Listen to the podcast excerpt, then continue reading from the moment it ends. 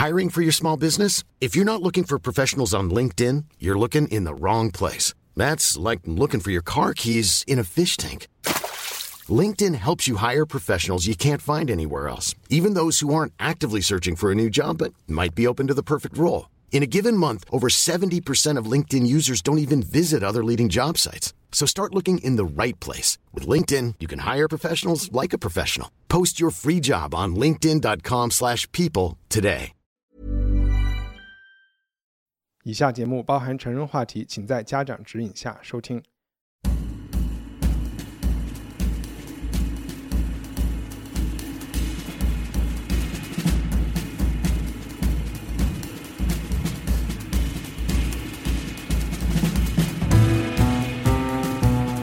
欢迎收听文化土豆，我是伊康糯米。今天我们要聊三个话题，首先是张艺谋拍的中国版的《五十度灰》影 Shadow，这是一部邓超和孙俪还有郑恺主演的古装故事片。第二个话题是近十年来英国收视率最高的一部英剧，九月底刚刚在 BBC 完播的《贴身保镖》Bodyguard。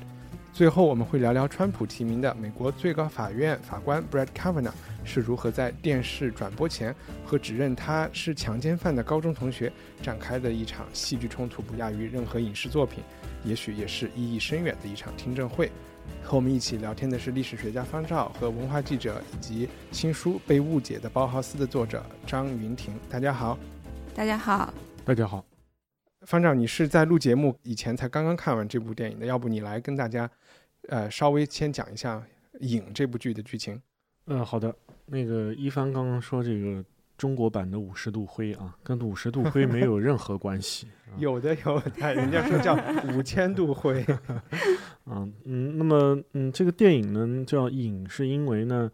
他说古代的高官，中国古代的高官都会有一个替身，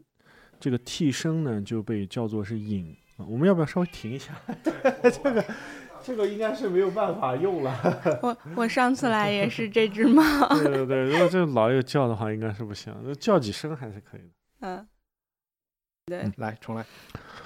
嗯，那么《影》影这部片子呢，嗯，讲述的是一个中国古代的一个故事。那么，嗯，按照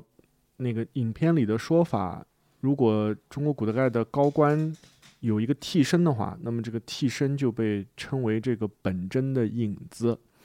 那么，在这个影片中，它的核心人物就是，嗯，这个古代的一个国家叫沛国，它的大都督子瑜和他的替身啊。那么，沛国长期和燕国有呃停战的协定啊，他们停战和战争的原因是想争夺一个叫晋州地方的控制权。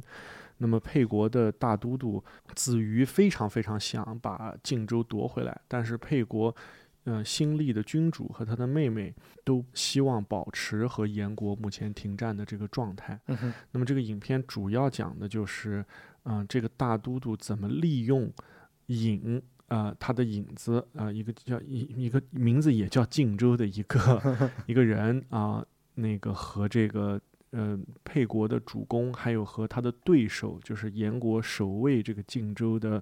主将。他们的那故故事啊嗯，他一方面有权力吧，啊，另外一方面也有一些情欲。当然他，嗯、我觉得他这个影片最好看的部分，应该还是他的呃摄影的风格和他的图像啊嗯。其实情节倒在次要了。嗯，这部片子你们周围的人是我周围的人普遍是觉得不好看的，但是你我也是，你也是，但是我周围的嗯，就整个朋友圈都是反对。他们反对的这个理由是什么呢？我觉得跟以前说张艺谋是一样的，就是说他形式主义嘛，特别风格化，他可能就是更在意的是场景，而然后也就我觉得可能就是他那老一套的价值观，然后诸如此类的东西吧。OK，所以大家去以后就是鉴定完毕，又是一个了。对，我觉得现在好像就是反张艺谋变成了一种挺政治正确的一样。哎，有吗？他做了什么政治不正确的事情？没有，就就就是奥运说，会开幕式，就是呃，对，就是之因为之前几部确实挺烂的嘛，就 OK 长城什么的这种。啊、嗯 o k 我都没看啊、但是我们这儿投一个票，我是觉得还还行的。我也觉得还可以，你也觉得还可以嗯啊、但是方照是不太喜欢。嗯，我要不你你先代表反方观点讲一讲。嗯，嗯我觉得还是先谈呃优点吧。好啊因为我们 毕竟不是吐、嗯吐槽节目，是吧？嗯 那天是国庆，我去看这个片子，然后上个礼拜不是没有发节目嘛？我看了这个电影以后，我就在微信和微博里发了一个，哎，影不错，欢迎大家去看。然后我很快就收到了一个听众的回馈，就是说一看这就是一番喜欢的电影，这明显就是拍给外国人看的。我就去琢磨了一下这句话的意思，因为一般来说我不会把电影这么来分，就是这是拍给中国人看的，是拍给外国人看的。但是我又理解有一些中餐馆是。修给外国人吃的，然后我就去想了一想，为什么会说，比如说我们去一个餐厅，为什么觉得它是针对外国人的？比如说大董这样的餐厅，然后 我就在想，也许就是有人说故事很简单，这部电影可能就是觉得好像我们去那儿觉得分量很小啊，口味比较清淡啊，又不辣呀，又没有味精啊，好像我们就觉得，哎，这是给外国人的一个特质。又或者是那种餐厅，它摆盘会比较精致啊，然后。装修的比较好，服务比较，就其实对我来说就是比较好吧。然后放在电影里，我也会觉得可能，这就是刚才云婷说的，大家觉得张艺谋的形式感很强，然后他那种他经常呃提取的中国元素，虽然我觉得待会儿也会说这部电影讲的中国元素和他之前的也不太一样啊。可能我们这种我就觉得可能是我们本能里边有一种觉得好像不太符合艰苦朴素的作风啊，或者是怎么样的，我就在揣摩。那个观众的心理啊，因为艰苦朴素也不一定是就在餐厅里是是可以这么说的。但张艺谋之前的一些片子，他其实是很浮夸的，就是大红大紫、黄金的颜色呀，红中国红啊。但那种可能比较符合大国崛起的形象。但这部的电影，它不是在一个那种大王朝时代一统天下的那个时代，所以它它是我刚才讲的五十度灰这种颜色的。嗯，还有一些，我觉得我们会讲。有一些餐厅，它可能大家吃完以后觉得啊这么贵，或者是说哎呀它不过就是什么什么，放在看电影里我也会觉得是这部电影其实在很多很小的细节上面，或者是它能打动我，或者让我去想一些更其他的事情和电影无关的事情，然后这些东西不一定是导演有心的，我有点难以自圆其说了，就是就是说那种给外国人吃的餐厅所谓的。在我们看来，他过分的注意一些并不重要的细节，但我其实觉得是我们可能平时的观影习惯和看一些看电影和看电视剧的习惯，就是把口味搞得很重，然后对于一些就不太重视细节，就会说它不过就是一个什么，何必搞得这么？对不起啊，大家听到的噪音是我们家的猫和狗现在开始打架了。所以呢，我我想完了以后就觉得，他这部电影确实符合。呃，听众说的一些针对外国人口味的东西，但在我看来，它并不是，并不是问题，甚至是优点吧。我跟你一样，但是我可能有一个不太同的前提，就是因为我可能之所以赞扬它，是因为我。也许我略微降低了以前看电影的标准，这样，因为就是为什么觉得它好看，是在当下这个电影市场上来说，张艺谋还是展现了他的职业化。就一是说他在形式上，就大家都在诟病这个形式啊，确实就是比方说。比如说特别的符号化，然后很就就是什么太极就能代表中国嘛？就其实，但你说他如果不放太极，他又放什么呢？就对对对，黑白水墨这些东西，你编一套东西出来也。对，然后然后怎么拍中国古代，这是一个问题，对吧？是的，是的。然后，然后他，我是觉得他首先是形式啊，然后其次是他的叙事是非常完整的。就对对对，这个叙事其实我觉得比《江湖儿女》的叙事是完整完整非常多。就是他在展现他是一个。就这是一个电影基本的东西，然后我觉得他做到了，就是做到这个，所以我才说他好看。然后他可能，当然他比不上张艺谋早年，如果跟张艺谋自身比，我觉得是差一些的。但是如果在当下电影市场来说，我觉得还是要先建立这种审美和故事结构这样子。而且在他的近期的一些作品里，可能还算是有点回归了状态的一部作。对对对，是是。我其实也想表扬一下他的叙事，就是。首先，它是一一种近乎于黑白的一个东西，然后人物比较少。刚才方照有讲，反正邓超、孙俪、郑恺就差不多了，就再加两三个人。这些人之间的，就是他们的人物的性格，他们呃他们的动机，我觉得是随着电影层层递进展开的，然后到最后还能推向一个高潮，有更多的暴露。从讲故事来说，我觉得这个故事讲的也不错的，反正我从头到尾都没有觉得太无聊吧。对，嗯，然但是我觉得。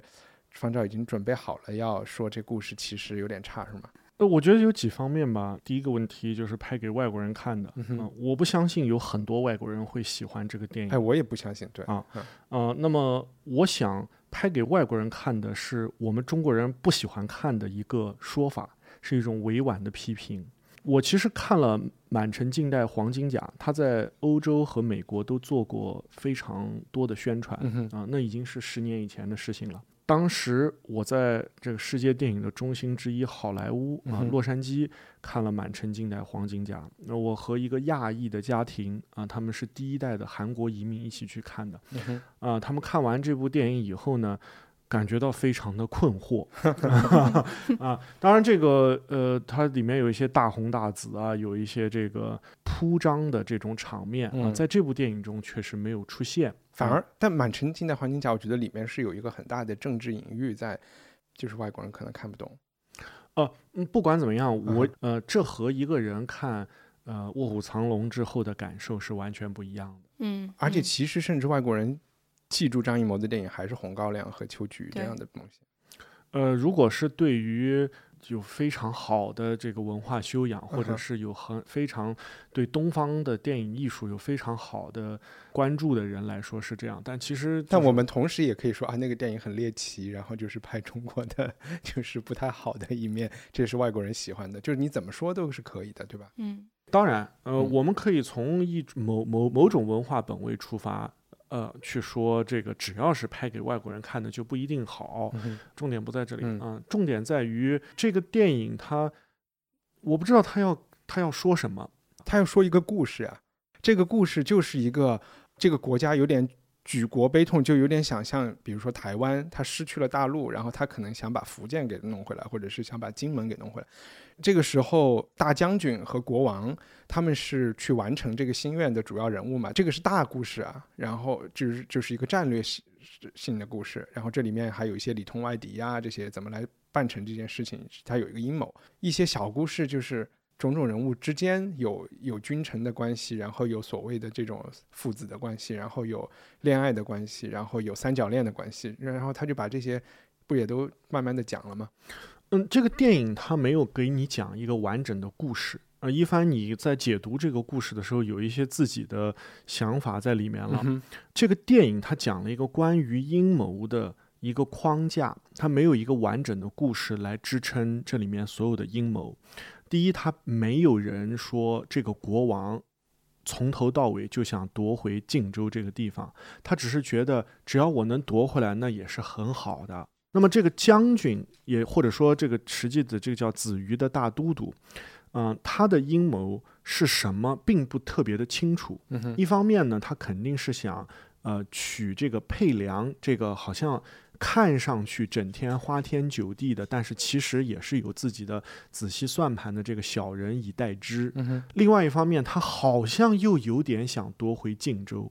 那不好是这个像又有点想报仇。那不就很有意思了吗？所以在你的这个叙述里，其实就把主线和副线给颠倒了。也就是说，爱国和收复失地这件事情，只不过是一个借口和搞政治权谋的工具，这也许就可以成为一个中心思想。因为你在叙述过程中已经把这个他们的动机用你的想象给丰富化了，但是在你观影的过程中，嗯，他们每一个人为什么做哪一件事是并不清晰的，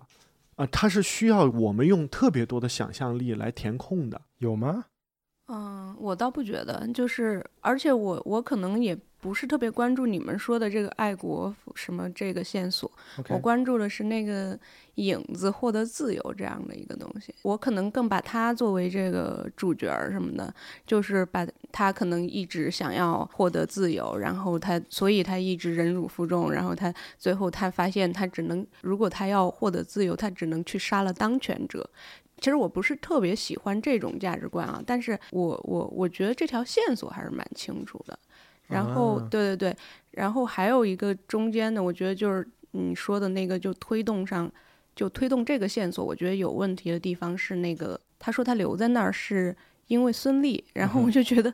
就是这个点其实是非常弱的，你不可能就是你一个忍辱负重的人，你怎么可能因为那个都督的妻子你就愿意留在那儿想死呢？你是要获取自由的一个人，对，这个是我我理解的他的那个线索，这样子。嗯，我我补充一下，可能对于没有看过的人来说，你刚刚说的那个情节，就是其实是在这个最终的决战的前夕，这个影主动的。向这个都督的夫人小爱袒露了他的心声，对吧？对，因为这个小爱询问这个影，也是这个影片最核心的人物。呃，邓超当然是一人分饰两角，是这个影和他的真身两个人。问他，你有那么多次机会可以拒绝，甚至你也有可能性，现在你已经呃，就是说，嗯，不像原来的小孩那样了，你有机会可以逃跑，为什么你不走？对。那么这个影当时给出的。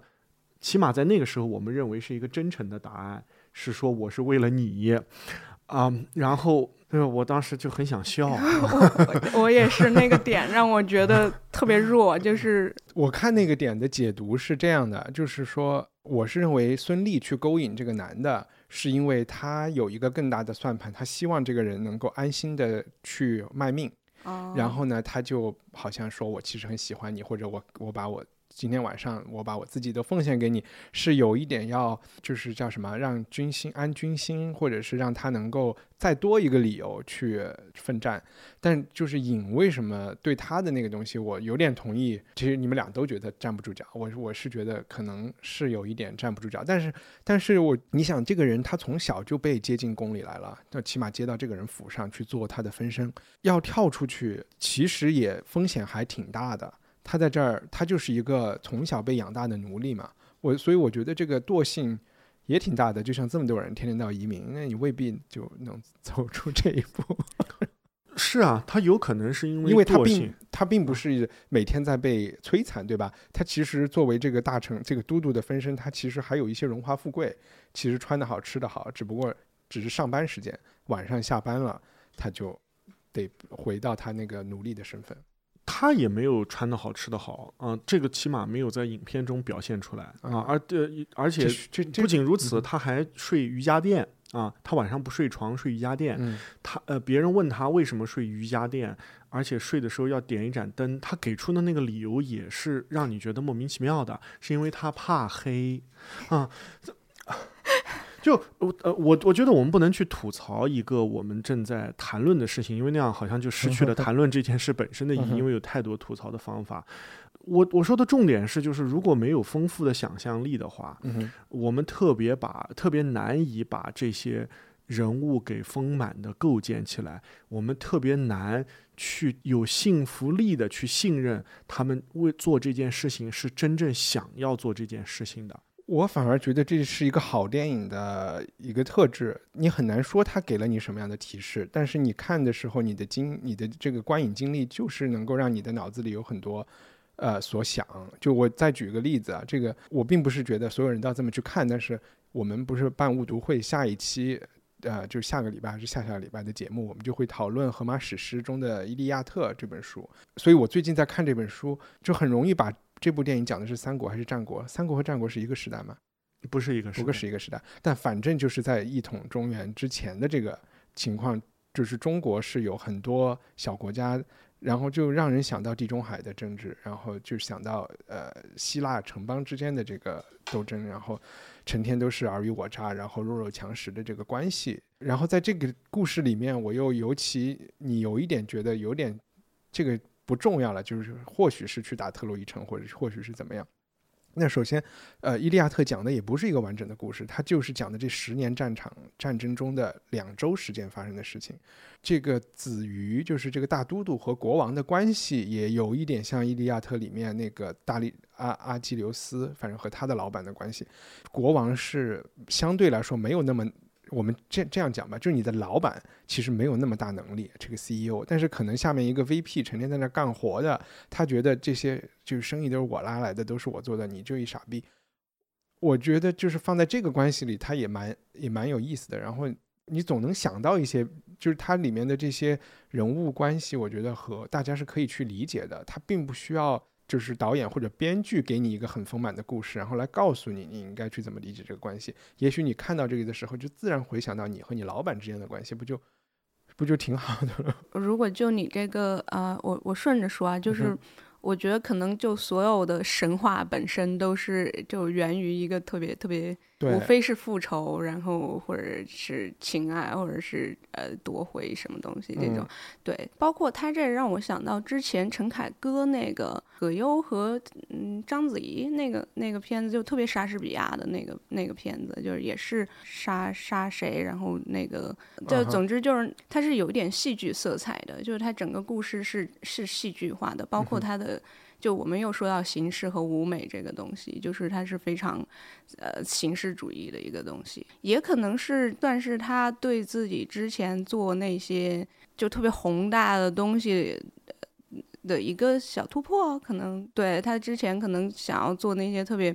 特别宏大的东西，英雄啊什么那些，但虽然本质都一致啊，但是他这次可能换了一个小故事来说嗯哼，啊，嗯。我现在是这种感觉。而且一个还有一个特别迷人的地方，就是呃，张庭和我都是四川人嘛，这里面有很多感觉像长江三峡或者是那个地貌的一些对。成天下雨，特别是他们要去攻打的那个小镇，就特别像成都周围的一些古镇的那种感觉，然后下着雨啊什么的，所以嗯在这个层面上我，我我也觉得还是挺迷人的，嗯。嗯对，我觉得这个影片的图像是非常精彩的嗯啊，它远远比英雄要做得好嗯。啊，这是毫无疑问的。呃，另外它也没有满清满满城尽带黄金甲那种特别浮夸的元素，啊，当然它可能在某种意义上来讲，它比像《赵氏孤儿》这样的电影，它的、嗯，情节要更加的紧凑啊，它的人物要更少，嗯，但是他他充满了莫名其妙的阴谋。能举举举个例子来说吗？对对对，嗯就我我我我我我就说最中心的一件事情，就是关于影这个人，他需要去追寻自由。那么当他发现他的母亲在找到了他母亲那一刻，他母亲其实是被刻意的杀害的时候，他的反应是非常奇怪的，他并没有立刻去。找寻这件事情的凶手，找到这件事情的真相。不是而且这刺客已经就把他包围起来了吗？他没有机会去做这件事情啊。但是他回到皇宫以后，嗯，我们也不太清楚这件事情的真相是什么。我们得到的信息是，阴谋家子瑜说，另外一个阴谋家就是这个君主，他把你的母亲杀了，假装是我杀的。呃，就他们怎么都想得这么远？他们这为什么不会？我我看到他啊他妈被杀的时候，我就知道是皇帝杀的，因因为皇帝要确保他回来。但我不确定是皇帝还是子瑜杀的耶，就这个我还蛮有我也疑问的不确定我也不确定对，嗯，好吧，嗯，所以一帆，你的想象力其实是让很多这里面的剧情都合理化了。嗯哼，嗯，但是在我看来，我到影片最终，我也不是特别明白小爱她的个人选择是什么。孙俪扮演的这个夫人小爱，她从头到尾她的行为都非常的暧昧。呃，一方面她肯定对这个尹有很大的同情心，但是另外一方面，似乎一帆刚刚所说的，她把自己献出去，是让这个尹能够不顾一切的为他们办事。啊，就是这个这个大嫂，这个黑帮大哥的妻子，她到底是一个阴谋家，还是一个单纯的女人？呃你是搞不清楚的。这个是导演和孙俪的问题，这点你特别想看小说，去看一下内心描写，或者是看一下剧本，他到底写。因为我觉得孙俪的表情永远都是一脸懵逼的，然后然后 你不知道他是城府很深，还是说嗯。你他的内心活动就你就猜不出来，他就嗯其实就是。就是但这那你说这个让我觉得就是，那你觉就一开始听你说的那个感觉，其实是觉得人物比较平面化的，因为因为就是他他太过于平铺直叙来讲这个事儿，但是现在听下来又觉得他把人物塑造的好像非常的，就是让你捉摸不透，其实他又不那么平面的感觉。嗯，捉摸不不透是一个中性词，呃我觉得哦。是用英文来表达这个词是比较准确的，就是他的每个人都很 vague，嗯，就他们都非常的模糊不清。嗯啊，即便是这个尹的这个真身，就是子瑜这个人，他的真实动机是，呃，让你觉得很很奇怪的。一方面，他肯定是想争权夺位，但是为什么他对靖州这件事情又有这么大的执念？是不是他失去的靖州吧？他作为大都督，就仗打败了。他没有失去晋州，所以这又是一个想象填空题。他有复仇这个概念，就是他被划了一刀，然后这个刀没有痊愈，使得他的身体衰败了，对对对对，所以他想把这个杨家将给杀死。嗯，啊，那么他同时又想自己当皇帝，但是可是就夺回晋州和这一切就是，嗯，当然你最后都可以说这是整个巨大阴谋的一部分，是他在那个斗室中运筹帷幄必然的结果，但是依然在看电影的时候，你总有一种就是如鲠在喉的感觉。也许确实，我觉得有点脱节，就是它的一些东西是需要你去分析的。然后分析的时候可能会发现一些漏洞，但是推进这个故事的进展的不是他的，不是任何人的内心活动，他还是我觉得在靠剧情，就是他怎么破他的刀法，他怎么我们就是到底谁要去打仗，然后要不要是议和还是主和还是主战，他还是靠这些比较表面的东西在推进。对，它不是靠剧情，它靠的是一个一个互不相关的分镜头剧本，OK，它不是靠剧情啊。嗯，我我觉得我想补充一个，就是其实我对他不那么满意的地方，就是我刚才说他他所传递的那种价值观是特别中国，我觉得这是为什么你说外国人看是特别 confused 的一个地方，就是就是他就是他一定要就是他如果要获得自由，他必须去杀死别人，或者说甚至是杀死别人成为那一个人，就是这个东西是其实是挺中国就是历史的身在江湖，人在江湖，身不由己。我觉得他就不就是嗯他以为自己可以通过呃，就是立下战功来赎身，但是没对那么简单。对对对，嗯就是我不知道是中国价值观里面那些好好的还是不好的东西，我我我不太知道这个就是评判，但是我其实没有特别喜欢这些东西，嗯，就但是反而我是看到，就是最开始我说的嗯那个价值，就是从金方照的提醒感觉到的这个价值观，就是说嗯背后是有很大一盘棋的，到底是谁在下棋？就是你到底是棋子，这是他们中间的一句台词吧？你到底是下棋的人，还是一颗棋子，还是这整个东西是个连环的一个这种动态的游戏？你是你是很难看清的。所以这个人本来以为立了战功就可以就可以怎么衣锦还乡，但是战功不是不是你想立就立的，是有人就是给你机会，然后让你去立，你才立的。就是就我觉得这个东西是就是比较阴谋论或或者是就是中国文化、政治文化里一些比较阴暗的东西，对对是不好的。但是好的一面就是你当你认识到这个以后，你就不会那么轻易的被去收复一个晋州也好，还是一个什么小岛也好，就是为这件事情去赴汤蹈火之前，你就会多想一想。也许吧，就就总之，他其实让我也想到当时就好多人诟病英雄的价值观的时候，就是说他所谓的为了那种呃急就牺牲小我完成大我的那种感觉嘛，就是就是他始终让我想到中国价值观里特别就特别让我们啊、呃喘不过气来的一些东西，嗯，嗯，对，你觉得这个你是觉得没价值观哈？方丈觉得，对，嗯 很很难说他有什么价值观。嗯嗯，好吧，那我们现在就再来分享和聊一下贴身保镖还是贴身护卫？贴身贴身保镖，贴身保镖 bodyguard。然后这个片子呢，是其实周围好几个好几个人跟我推荐，之前我们节目里好像张雨玲特别喜欢这个这个片子。然后在英国，好像我听说啊，就是造成了一种万人空巷的一种场景。然后每天报纸和网站、新闻网站上都在，它是每周播一集，好像有七八集还是十集。每一集出来以后，报纸就就开始讨论所有的就是可能性到底是怎么的，就真的形成了一种呃现象级的东西。然后我去看了以后呢，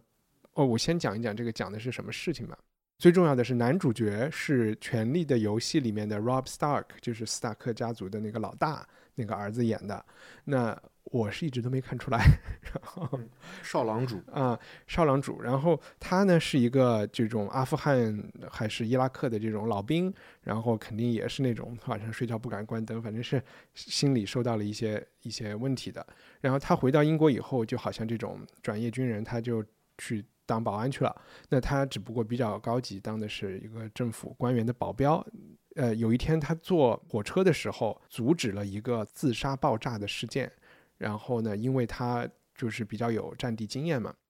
然后因为这件事情就有点变成了一个报纸上的英雄，然后就升官了，他就去当了英国内政部长或者是内政大臣的贴身保镖，是一个女人。然后呢，他们肯定中间会谈恋爱，这些都是有可能的，就是起码有睡了。但是。因为他参与了那一次就是解除炸弹，所以他也在帮助警察调查背后这些炸弹是谁做的呀？到底是怎么回事儿啊？找这个反恐的事情是一条线路，另外一条线路就是这里就要就有点刚性剧透，就是在在你看到第第三集还是多少的时候，受他保护的这个内政大臣就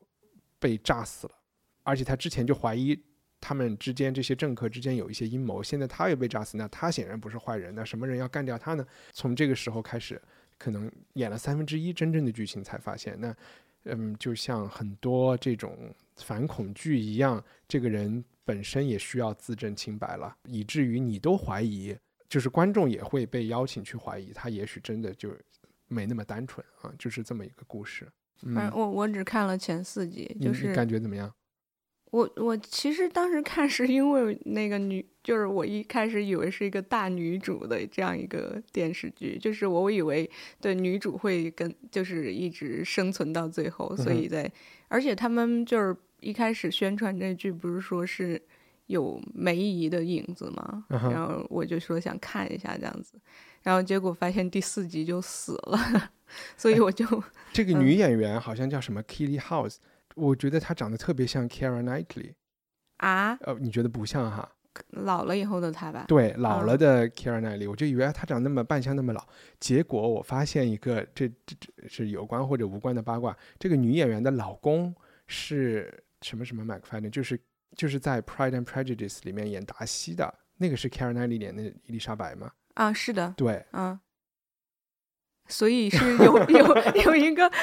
这男主找了一个和自己电影中相似的 女主，对，就就就就就这意思啊。呃，嗯，我觉得一开始还是蛮紧凑的，挺好看的。然后，但是但是就是，呃，因为我一开始期待的是一个大女主剧情嘛，所以就是这个这个女主，包括在。她在和这个男主发生爱情以后的很多这种举动都让我很不解嘛，就是我会觉得，哎，你是一个就内政部长啊的，你你你就是你理应更镇定，或者说在遇到事情的时候更，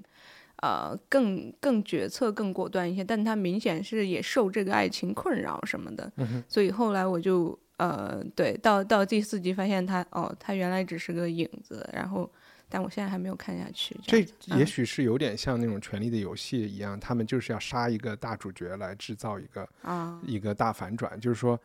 这是一个新新套路啊，或者是啊一个反常规叙事的新套路啊嗯。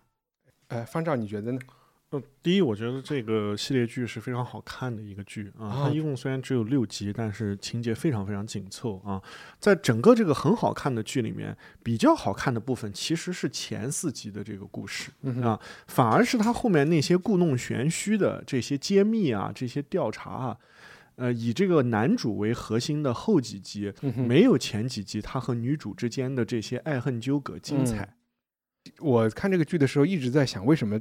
这么多人都那么喜欢看这个剧，我自己觉得这个剧很一般。这部剧里面，我觉得有一些比较我可以理解会挖会抓住英国人内心的东西。就首先，它是如果我们和国土安全做一个对比，就国土安全给你看的是反恐专业反恐人士的日常生活的一个纪实类，给你感觉纪实报道。呃，这这个剧其实是一个有点像阿加莎·克里斯蒂的一个谁是凶手。这一集让你觉得这个人是凶手，下一集觉得他另外一个人是凶手。当我看到这个套路的时候，我就觉得有点烦。你还不如直接告诉我，然后我就只能去分析。OK，那这是一个老兵，如果一个老兵是凶手，那这政治太不正确了，对吧？然后你就去想，我就只能这么去排除。但从另外一个层面，我觉得英国人现在在脱欧的这个威胁下面，然后经常又有一些恐袭事情的发生，然后又有呃穆斯林就是移民的问题被起码被右派炒出来成为问题，然后又有普京东来下一下毒，西来下下毒，所以大家一直是在一种非常焦虑的状态下面的。然后这部剧可能捕捉到了很多这些焦虑，而且在这个大背景下，英国人还非常不信赖自己的就是选出来的这些政治家。这部剧里面。里面很多嫌疑人其实都是，就像《无间道》一样，都是都是官方的人，就有点很投其所好了啊！我我就是这么去理解他的受欢迎的原因的，就是我可能更适应那个 Kevin Spacey 那那个啊那种对那种情感线，就是就是我我我认为政可能我理理想中或者说我认为的政治家之间的。情爱是那种就是特别特别冷酷的，然后其实一开始我也觉得内政部长完全就是为他解决一下生理需求的一个一个动作，或者起码他是想把工作和他们晚上睡觉这件事情严格分开的。嗯嗯，这个男的从现在看完了这个剧来想一想，就是因为他个人的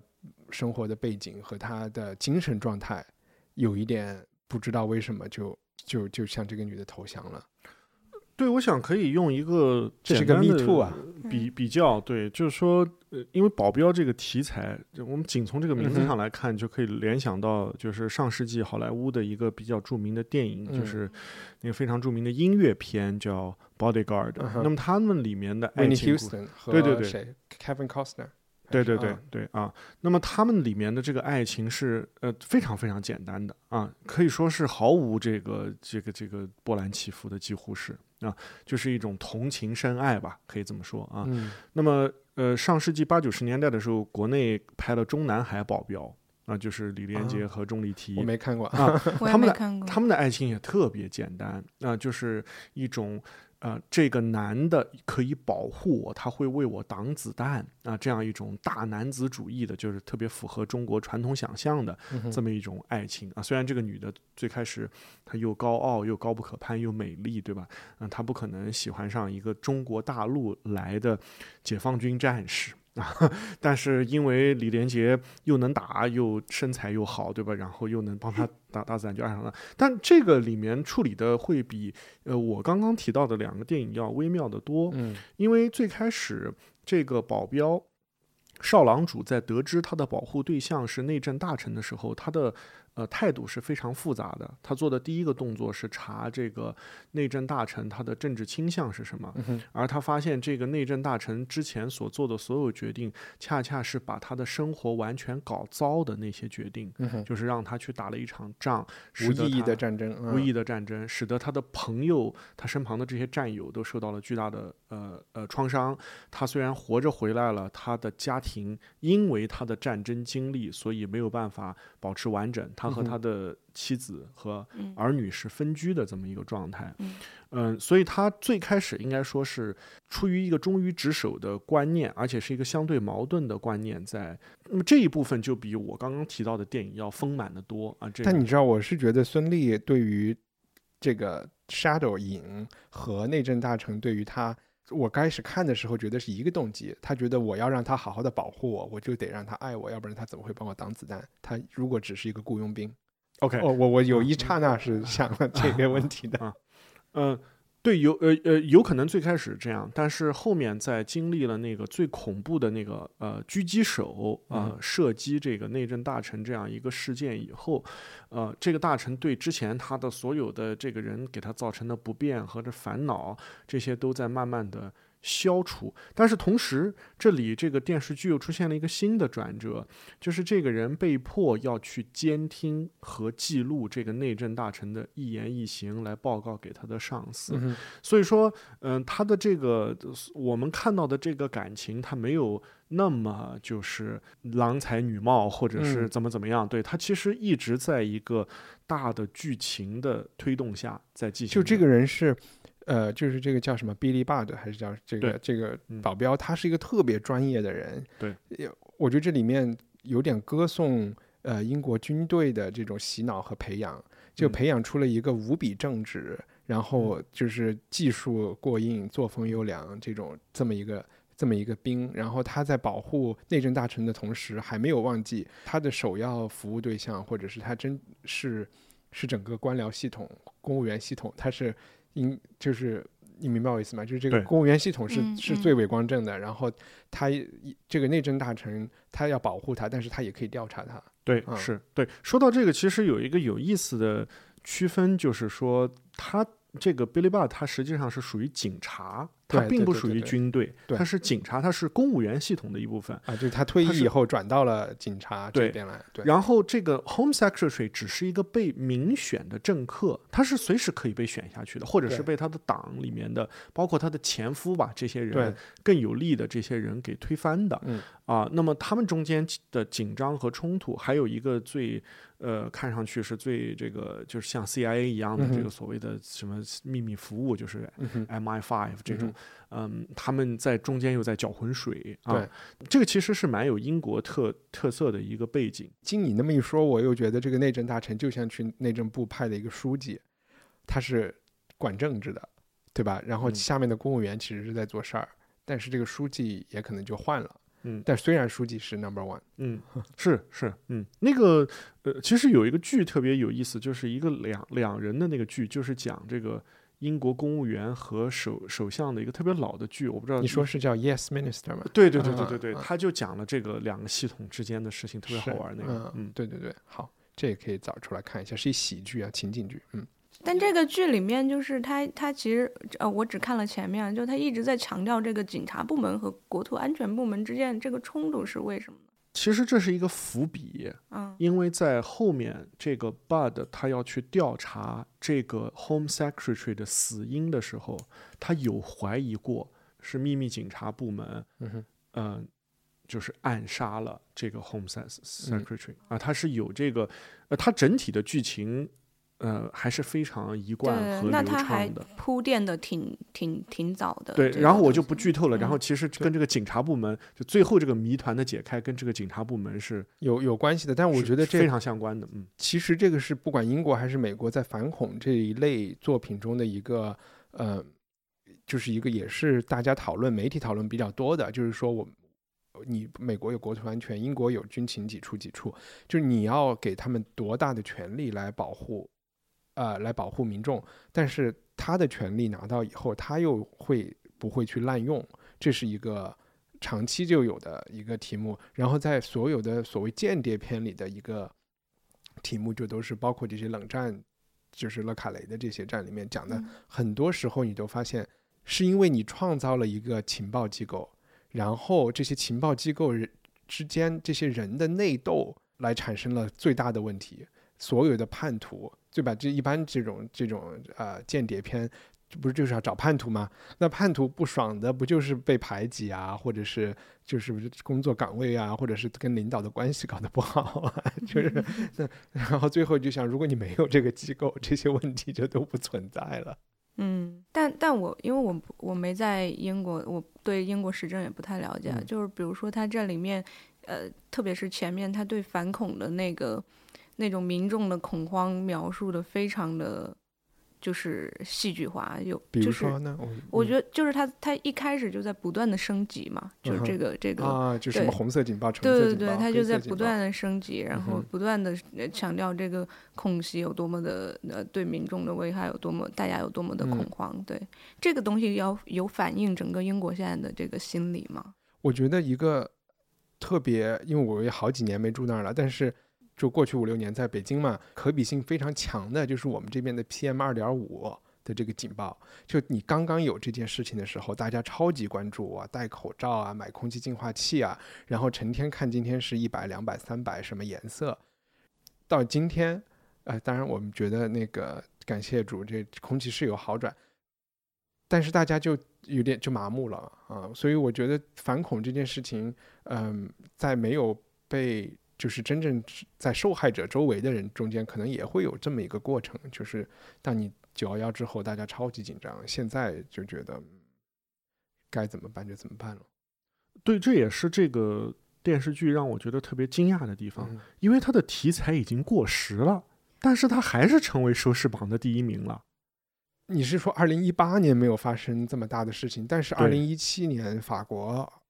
德国都发生了很多这样的事情啊，就是开大卡车撞人啊这些事情。相信这个剧本在那个时候就写了。对，但是它肯定不是现在就是最火的一些话题。嗯，对，因为现在好像并不是不一定是穆斯林，而反而是呃俄罗斯的对，是间谍，这些，对吧？？对，但是当你看到数据的时候，你还说，就警察自己或或者是军情几处会说，他们其实发现了很多很多阴谋，可能就是一年都上百起，只不过这些人可能在 Twitter 上聊天啊或什么就被发现了，嗯嗯，大大概是这样。好呀，那就呃，大家可以去把这个贴身保镖找来看，特别是全游的粉丝 对他那个苏格兰口音还蛮好听的，啊、就是那种对嗯，然后大家可以告诉我，女主和 Kara Knightley 老了以后是不是长得有点像？好，那我们现在就去聊今天最后一个话题。这个话题这两天有一点冷了下来，但是上个礼拜确实在整个美国的媒体、英文媒体里面，就是二十四小时不停的在报这件事情。嗯，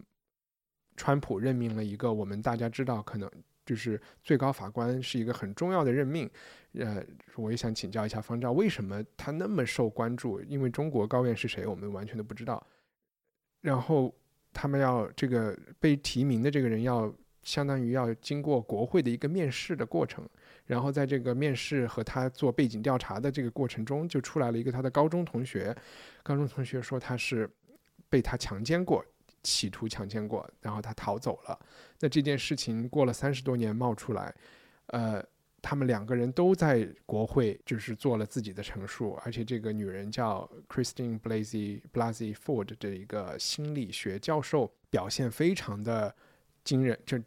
就好的惊人啊，就是完全说服了全全国人民，她真的就是被强奸过，甚至我看到报道就是说，因为是这个受害人先。做陈述，他做完陈述以后，川普看着电视里就已经心里打鼓，就有点想不支持这个，要做好准备放弃这个这个人了，他自己的一些言论。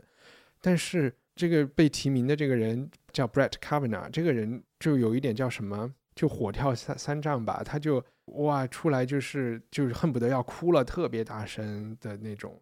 嗯，我也不知道是策略还是真正的，就是特别激动，然后好像又很有力的。我也不能说，因为这有点个人观点，我也不能说很有力的为自己辩护，起码是他很情绪化的那种辩护，让大家有一点害怕他，就觉得哦，好好好，也许你是清白的，就有点这样的这么一个感觉。因为方照在美国学的法律，所以请你跟大家聊一聊。我有几个问题，第一就是最高法院它为什么这件事情那么受关注，那么重要？这个我觉得有两个方面啊，第一个方面和目前。要退休的这个大法官，呃，和这个新上任的大法官，他的政治观点、他的政治倾向是不同，是有关系的。嗯那我们知道，在从六七十年代开始，呃，美国的一系列的呃主要的政治事件都是以司法判决作为这个盖棺定论的结果的啊。这里面包括了美国的种族问题。啊，美国的堕胎问题，美国的枪支问题啊，这些都是美国每一届总统大选必然会被用来划分阵营的美国核心政治议题的一部分。你讲的种族问题是黑人能不能投票这样的问题，以前是通过高院来解决的，不是，主要是指的是黑人平权运动过程中，就是嗯五十年年前黑人平权运动过程中的一些问题。呃，那么最著名的案子叫呃 Brown versus the Board of Education 嗯啊，呃，那当然后来这些案子都有非常多的后续的案件在支持他，但这个我们不展开说啊。我们可以这么说，就是说所谓的三权分立中的这个最高法院的作用，在美国这个国家特殊的制度下，嗯它比英国、法国、德国这些国家体现的都要明显的多得多。而把一个目前倾向于呃目前倾向于自由的这个肯尼迪大法官的退休，以一个保守派的大法官接任，它会使得这个九人的这么一个法官他的政治倾向发生变化啊，这个呃是和目前美国媒体为什么对这件事情。啊，非常关注有最大的关系啊，因为美国大法官都是终身制的这么一个任命，那么 Brett Kavanaugh 他只他只有五十几岁，他可以当起码可以当二十几年，甚至可以当三十几年。呃目前我们也看到，现在的这个最高法院其实也是相对年轻的一个最高法院。如果一直保持这样下去的话，它可能在今后的二十年中都会保持这个相对保守的这么一个嗯，呃这么一个倾向。它在美国政治中的重要作用，是因为不管你总统或者是国会想干什么事情，法院都有可能说你做的这件事情违宪，他通过一个案件来推翻你。嗯，是这样这就是美国体制的嗯。一个最独特的地方。嗯。呃，因为只有在美国体制下呢，这个最高法院拥有这个所谓的叫 the power of ju of judicial review，啊、就是一帆你刚刚说的，不一定是国会啊，任何一个法规，它的它是否违宪，都可以由最高法院在某一个具体案例发生的时候来决定、啊。嗯我不能空着说这个法规是违宪的，但是当有具体案例发生，并且它上诉到最高法院的时候，这件事情是可以由最高法院来判决的。嗯也就是最高法院通过行使这么一个案件的判决权，限制了国会和各个州的议会啊，因为美国它的大部分法律其实是嗯州法、啊，来立法的这么一个权利，这就体现了三权分立里面而且他的这个判决永远可以被推翻，也就是说，所谓的这个思想层面的、理念层面的斗争要无无休止的进行下去。是这样的，啊，就是说他可能以前说可以堕胎，但是突然又又又可以在另外一个案子里说之前那个好像也不完全是这么回事儿，是吧？是这样子的嗯，是这样子的，嗯就是说，因为啊、在最高法院行使 judicial review 的时候，它的依据是美国宪法，而我们知道，美国宪法其实它的核心条款已经有很多很多很多 年是没有变更过的。那么，对这些核心条款，在每一个时代都有新的理解，他们嗯会按照这样一个。呃，有些法官会按照这样一个方式来嗯去重新诠释这些这些宪法中的原始条款的法律含义是什么，嗯从而推翻之前的判决。嗯那其实有一些非常重要的案例，就是以推翻以前的判决而。呃，来就是说，呃，对社会起到重大的这个影影响和冲击的啊、特别嗯是在黑人平权运动中。哎，云婷，你是不是有个问题？我对我我有个比较小白的问题啊，就嗯是因为我不太懂这个，就是三权分立里面为什么会就是照理来说它，你说它践行的很彻底啊，就我们也觉得美国是个特别法治国家，就是但是它这个总统来提提名最高最高法院大法官的这个候选人，这个为什么是这样呢？就是总统和照理不应该就是由法，就是比如说法法法律嗯系统对法律系统自己来生成这个大法官吗？嗯，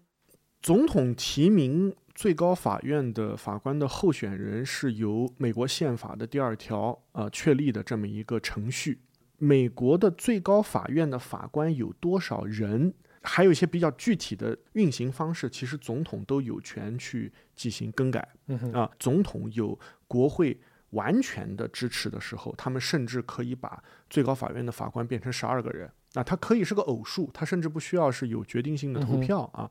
总统在提名以后呢，刚刚一帆也提到了，我们最关注的其实并不是他提名了谁，而是这个人他接受了国会非常彻底的审查。那么这个审查的过程，这个批准的过程是由美国参议院来决定的。那么这个呢，就体现了就是他们三方的一个制衡关系。我还有一个问题，就是从你刚才的那个描述来说，国会里面，当然，比如说我的州选我，我是以民主党身份呃竞选的，它是可以非常政治化的，对吧？我就是一个，我就是一个要小政府的人，我就是一个搞社会主义的人，甚至我是一个绿党，我是共产党都没有关系，只要有人投你票，你就可以去为那一方呐喊。但是听你的描述，好像法官也是有政党背景，然后他投票也是按帮派或者是是按政治理念在投票，而不是我们觉得他应该去找法律的根本是什么。对，想回答这个问题，其实相对呃比较复杂。啊、就你们，你以嗯前在学法律的时候，老师难道不会给你就是说一个很清白的一个一个图像吗？就是呃，这个这个问要回答这个问题，其实非常非常复杂啊、嗯我们从法学院一年级开始，就会确立一个什么是正义这样一种呃每个人心中的答案。啊、即便你觉得赚钱是正义，它其实也是某一种答案，因为这是一个 libertarian 的答案啊。嗯那个如果想相对就是说详细的了解，就是这个法官他本人为什么会有政治倾向，甚至他的政治倾向是怎么变化的，一个老书是很有指导价值的，就是 Jeffrey Tubin 在很早以前呃写的一本书叫《九人》啊，这个哎，我书今天还在看，啊，对的，这个嗯书其实是个很旧的书了。那对因为他谈的是美国七十年代到嗯九十年代晚期的这么，就到二零零零年左右吧，这么一嗯些嗯大法官他们的政治倾向。但是即便是呃这个旧的书，它也谈了，就是这些法官他们在任命的时候他是怎么怎么样的，他最后在投票的时候他又会变化啊，他有但是这种变化，或者按我的话说，这种对你这个法院的人应该是蒙着眼睛的这么一个东西，他们现在就是不加遮掩的，就是认定你一定会这样。本来就是不加遮掩的，本来就是从你嗯选上这个 district attorney 啊，嗯呃，就是检察官啊，或者嗯是 district judge，、就是这个地方法院法官啊，呃，这些都是最终你进入这个美国司法体系，并且有可能成为呃大法官，或者是你在法学院教书啊，这些都有可能。你写的每一篇法律评论上的文章，这些都是你的政治倾向的一个代言。呃，这是非常非常，这是从你当法学院学生一年级，从你二年级进入这个 Law Review 这个杂志，嗯到你三年级开始做这个 Law Review 的 editor 啊，我们知道奥巴马也做过这个呃嗯 Harvard Law Review 的 editor 嗯啊。那么这些你在每一件事情上你都需要非常谨慎的。如果你的最终目的是想进入美国最高法院的话，怎么才算谨慎呢？我是要旗帜鲜明，还是我要伪装自己？我要谨慎的表达我在这些判例上的观点。那你说这些法官的政治化程度是是因为人在江湖身不由己，还是因为他们就是呃，其实就是另外一种形式的政治家，这也是政治家的另外一个职业发展路径？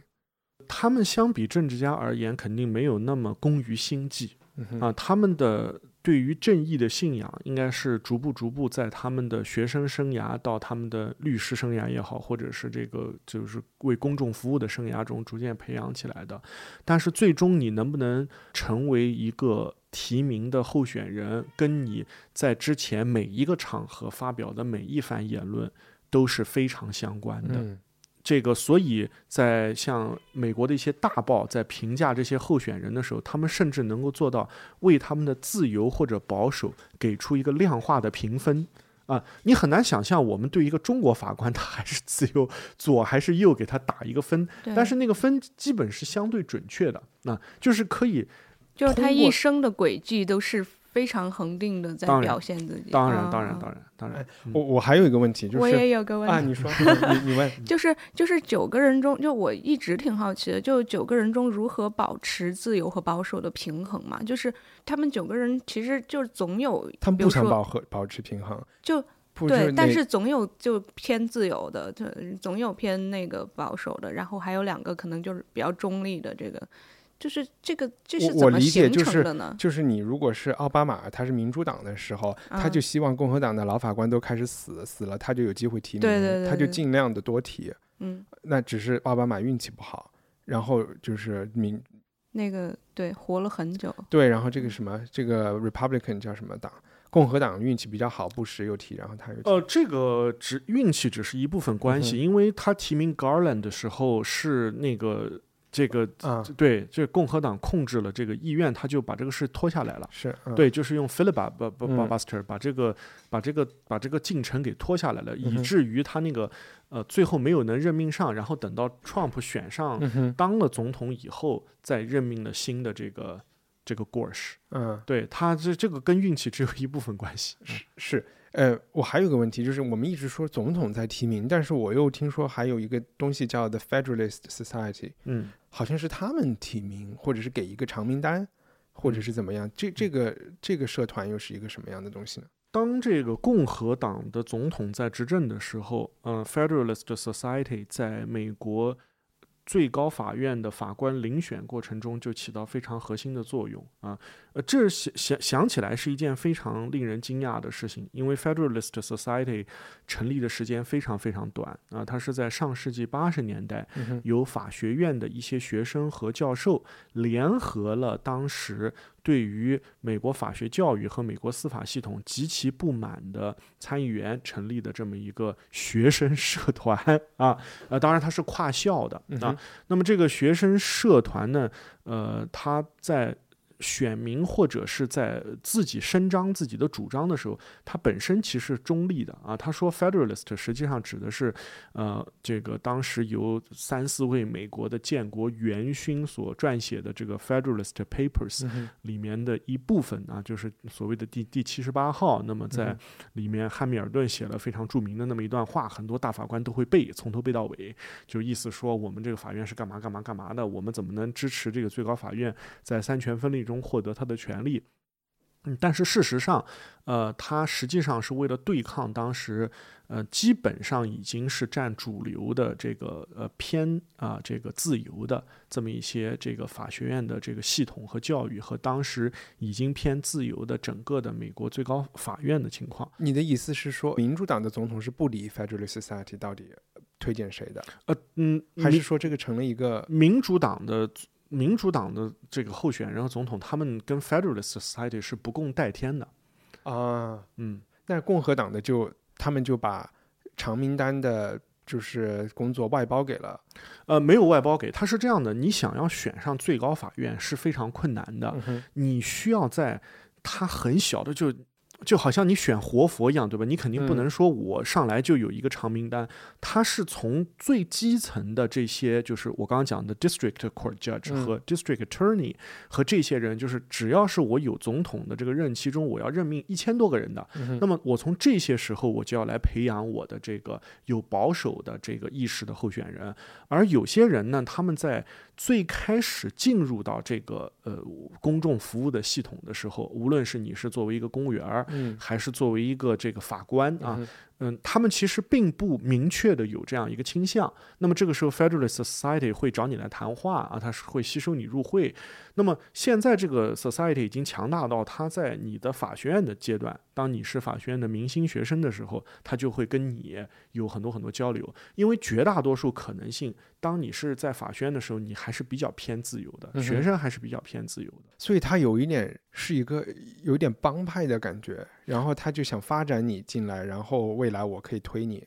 呃，其实美国的很多政治的协会，就是叫什么自由协会啊什么的，你只要看他那个名字特别高大上，他其实都是保都都是保守保保守党的。对，因为保守党他能够拉帮结派，他也需要这个事情，他需要团结。嗯，那自由派呢，就是说很多时候这个这个不是对对对，就是他生生来自由嘛。嗯。我我不知道张琴，你有看电视上他们的这些或者报道吗？我就看了一点 YouTube 他们那个，就你你你们俩直觉上是相信谁？呃，我觉得这个问题有两个答案，就是我是非常非常仔细的看所有阶段的这个听证会也好和这个遴选的过程也好，呃，我是百分之百的相信这个 Doctor Ford 这位女士所做的所有指控的。啊，但是我也同时坚定地认为，呃，Brett Kavanaugh 他能不能行使最高法院法官的职责，和他有没有在三十五年前试图性骚扰和强奸这个女士没有任何的关系，只和他在这件事上完完全全的撒谎有关系。因为撒谎是一个呃，直接会把你呃，就是我们所谓的这个取消资格的这么一个事情啊。但是如果他承认了，在这个 Me Too 这个环境底下，他是没有任何机会能够选上的，所以他被迫要撒谎，所以他从头到尾都在撒谎，这是非常令人遗憾的事情。那你觉得，这是这些共和党的参议员们也知道他在撒谎吗？我相信他们是非常清楚，就是那个 Lindsey Graham，他也那么激动的在那儿说话，他也是知道清楚这件事情的。我相信，我相信 Lindsey Graham，嗯，欺骗自己比欺骗别人还要更加容易。那你说媒体为什么不去戳穿这件事情？他们还是煞有介事的在评判他到底就是？虽然我觉得很多记者啊，因为媒体不是也是被这种自由犹太人所谓的控制的嘛？就虽然他们都是百分之百的相信这个。这个这个女士，但是他们好像也也在讨论到底是怎么一回事儿，就他们没有说你们都在演戏，就停止演戏，stop cut。我们嗯，媒媒媒体也有这样的声音，我觉得媒体起码有三方面的声音啊，一方面就是说。呃，有偏自由派的呃媒体坚定地认为，Dr. Ford 是一个受害者，他的一生都受到 Brett Kavanaugh 作为一个纨绔子弟在当时的不检行为的困扰。呃，他之所以选择心理学，并且后来也接受大量的心理咨询，和他童年呃也青少年作为一个青少年女性受到的创伤有关系。这是一方面，另外一方面有完全支持嗯共和党和保守势力的媒体认为这种。恶毒的政治构陷啊，他是对把 Brett Kavanaugh 就是当当成一个这件事情最大的受害者，而这个 Ford 的证词是完全不足以采信的。那么第三，也有一些媒体认为这整件事情伤害了美国的司法的独立和民主。啊，这三方面的声音其实都是能够看得到的。我的我可能想说的意思就是，如果说共和党人要假装他们要找真相，或者是要。要找一个好的不撒谎的这个法官，他们应该说，既然这件事情就是有疑点，我们就可以把他的任命给放在一边，去找一个没有疑点的人，这样岂不是十月六号就中就中期选举了啊？对对，所以就是因为各方面的事情。其实通过这件事情，他们发现哇，这个任命的人又忠于我们，还是一个这么好的演员，然后还还为了共和党的事业能够那么不要脸，然后把妻子、小孩，把他的这些，就是把他的所有的就是 reputation 都搭在上面。这样真是一个政治特别过硬的人。这他们没有想的那么复杂，他们唯一想的就是要在中期选举前一定要让他的提名能够通过，因为如果重新提名的话，这个听证会肯定要到十一月六号之后才能举行了。嗯，是这个原因。OK，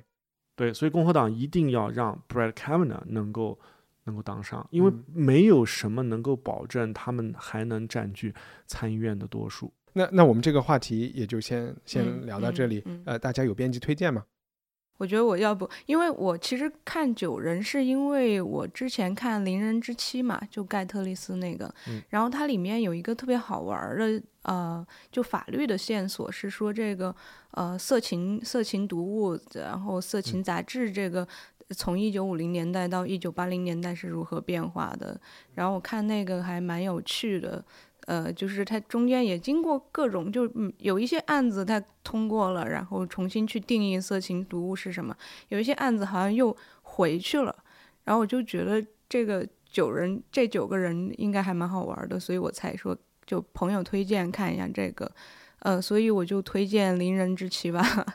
对，就因为《邻人之妻》里面有，我觉得有很多，就如果你你喜欢，不是唱戏的那个邻，不是，就是呃，neighbor's wife，嗯，然后他就是。如果你要看那性解放史，从一九五零年代到一九八零年代，它也非常非常的详细。如果你要看，比如说色情读物是就怎么从一九五零年代美国那么保守的那种基督教环境，然后变得后面那么六十年代那么开放，也可以有一条很清晰的线索。然后哪怕你要看那种比如乌托邦社区啊这些东西，它也有一个，就是我觉得他他把整个就我都觉得他。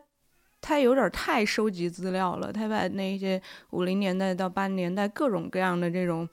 这种与性解放啊、女性平权相关的东西都放进去了，还挺值得一看的。嗯嗯，能看到好多可以发散的东西。凌人之气。对。方丈呢？呃，其实我想推荐最近的一个展览，是我偶尔间看到的。嗯，就是在那个台北的松山文创园，目前正在办一个叫“台北公共住宅展”的这么一个项目啊。那公共住宅其实是一个在台湾这个语境底下，其实就是指这个。小区了，或者说普通住宅了，就是不是叫，不是一定叫公屋那种，不是不是廉廉租房的意思，就是公共住宅就是普通的小区。那么，呃，它反映的就是台北呃整个台湾省吧，在公共住宅这方面，他们在最近的这么多年来做了哪些事情？这些包括他的他的法法律进程也好，他的听证会啊，他怎么拆老屋，他建新屋的时候怎么能够满足所有的不同的小区居民的不同年龄段的人、不同政治倾向的人。他的需求，这个展非常呃详细，它而且它应该还有两三个星星期的时间，那我是很推荐这个展的。嗯，好呀，感兴趣。好呀，我我推荐一本一个作家和和他的一本书，呃，这个作家叫齐格蒙特·包曼，然后可能很多很多学社会学的人知道，然后他的我现在在看的一本书是叫《流动的现代性》。呃，我其实之前从来没有不了解这个人，是前两天诺贝尔经济学奖颁奖的时候，那么就有两种声音会出来，一种声音其实跟呃女性运动有关，就是说为什么没有叫什么，为什么没有更多的女性的呃呃经济学家获奖？因为在五十年的历史里，只有一位呃女女经济学家获过奖。然后另外一类就会说，呃，那经济学它完全朝这种大模型数学的方向发展，或者是朝朝国家 GDP 怎么赚钱的方向发展。因为这个诺贝尔经济学奖，它其实名字很有意思，它是什么什么 Prize for Economic Sciences，它后面是个复数。经济学其实横跨了很多，比如说微观经济学里面有很多心理学的层面的东西，然后呃，经济学其实跟社会学有很多关系。呃，有一种观点就觉得诺贝尔经济学奖应该扩展到整个社科领域来发奖，因为可能像齐格蒙特·鲍曼这样的社会学家，他做的很多关于现代性的研究啊，也可以。就是想承认他的这个地位吧。然后我看了一一篇文章，里面讲为什么呃不可以给鲍曼奖，然后我就对这个人产生了兴趣。他是一个从波兰因为华沙的那个搞犹太人的这些事情，他们逃到苏联，然后最后又逃到英国，然后他一直在利兹大学当社会学的教授。两呃去呃两年前去世了。那他活了九十岁，然后写了非常多的书，然后我是开始看个人介绍，他的一些小事情让我对他感兴趣。第一是他的写作里面，呃，他平时写很多东西，也经常写到英国的电视剧，就是他对流行文化会大大众传播领域的很多东西也感兴趣，所以我就去找他的文集。然后另外一个意思，他有非常多的机会可以去哈佛、去耶鲁、去牛津、剑桥、去伦敦政经。他都没有选择去，他就想待在利兹，但是利兹也是一个好学校，他就想待在一个安静的地方。然后我就觉得，哎，这个人蛮有意思的。他特别好，特别好哈，对我特别特别喜欢他。嗯，对。你你能有一些具体的？比如说那个呃，现代性与大屠杀，我觉得是啊，是他的一个代代表作。对对对对，就是那个代表作，基本上可能是我学生年代就是那种让我觉得很理清了我很多。什么是现代主义？什么是后现代？这个东西的一个很重要的两个概念的一个分分歧。对，因为他自己是是可能也是犹太受害者的原因吧，所以他就比较相对比较比较呃左派一些嘛。所以就是他他写的东西也好，就是可能更嗯，比如说他是马克思主义者。对对，他他他抨击消费啊，就他后来不是还有一个。呃，消费什么新穷人的那个，其实对，也是我觉得那个挺经济学的。嗯，然后还有一些书吧，就是，嗯，有的他的日记什么的。对，就他有一些很小的东西，我就再举一个，最后举一个例子，就是他曾经讲过，他说他特别喜欢歌德的一本一首诗，一一两句诗，就有人呃也不都不是诗，就别人去问歌德，你这一辈子活得幸福吗？然后歌德说活得很幸福。但是当我回忆我这辈子的经历的时候，我没有哪一个礼拜是开心的。刚才你讲消费，就就是包曼就说，当你在消费社会里的时候，你必须，如果你去通过消费社的社会获得幸福。你必须连续不断的有越来越强的消费刺激，才会给你带来幸福。但是在歌德看来，以及在饱满自己看来，幸福就是在你漫长的一生中，每个礼拜去处理每个礼拜的问题，像我们做节目一样，然后 去克服困难，然后这个过程，当你就是苦中作乐的时候，呃，你的这一生就会是幸福的。反而你。呃，或者是我们很多人讲你要获得什么财富自由啊之类的事情，财务自由，你就可以幸福了。那其实只是会越来越空洞的啊。他就是说，其实是工作和不断的去解决生活问题。对，这应该就是那个工作消费新穷人里的一一些观点，一些观点。嗯，对。所以其实蛮也有他鸡汤的地方。有的。这杯鸡汤大家喝了。嗯。那我们就先录到这里。好的。好，谢谢。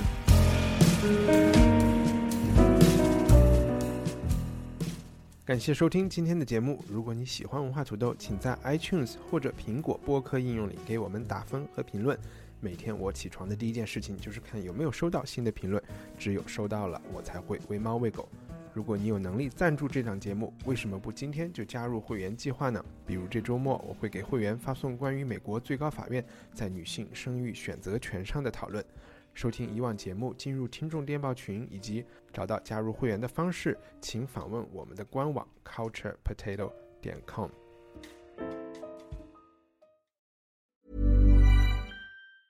Planning for your next trip? Elevate your travel style with Quince. Quince has all the jet setting essentials you'll want for your next getaway, like European linen, premium luggage options, buttery soft Italian leather bags, and so much more. And is all priced at 50 to 80% less than similar brands. Plus, Quince only works with factories that use safe and ethical manufacturing practices. Pack your bags with high-quality essentials you'll be wearing for vacations to come with Quince. Go to quince.com/pack for free shipping and 365-day returns.